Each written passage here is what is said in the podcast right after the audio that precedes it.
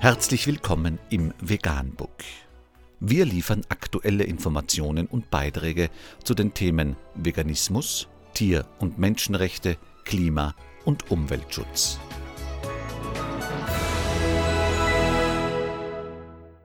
Dr. Med Ernst Walter Henrich am 30. März 2018 zum Thema Warum raten so viele Ernährungswissenschaftler von veganer Ernährung ab? Warum raten sie sogar von veganer Kinderernährung ab, obwohl die wissenschaftlichen Fakten für eine vegane Ernährung sprechen? Verdienen Kinder nicht die gesündesten und besten Startchancen ins Leben, vor allem durch die gesündeste Ernährung?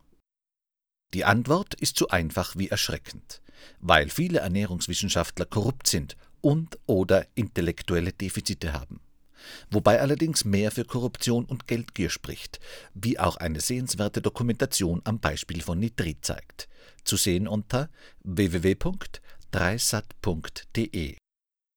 Vegan, die gesündeste Ernährung und ihre Auswirkungen auf Klima und Umwelt, Tier- und Menschenrechte.